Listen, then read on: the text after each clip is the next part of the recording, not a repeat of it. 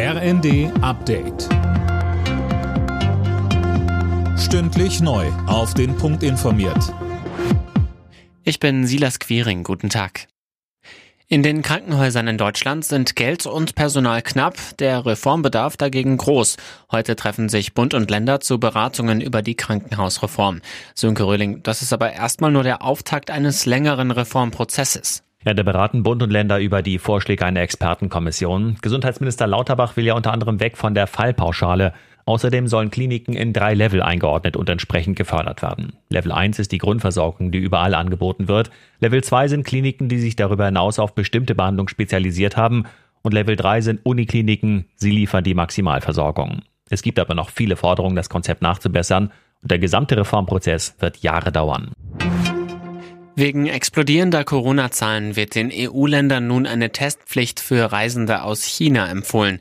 Darauf haben sich Experten der Mitgliedstaaten geeinigt. Zuletzt hatten Italien, Spanien und Frankreich schon im Alleingang eine Testpflicht eingeführt.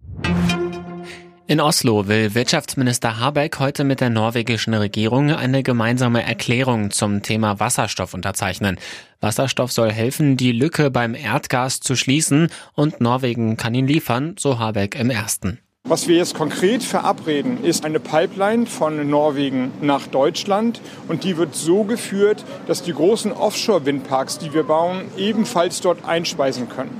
Solange wir also die große Menge von grünem Wasserstoff noch nicht haben, nehmen wir das Gas dekarbonisiert CO2 in die Erde aus Norwegen und dann wird peu à peu grüner Wasserstoff eingespeist in die gleiche Pipeline.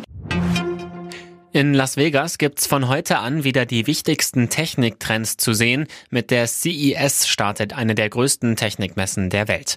Ein Highlight ist ein Backofen mit Gerichtserkennung. Er erkennt, was gebacken wird, stellt sich entsprechend ein und schaltet sich ab, bevor das Essen verbrennt.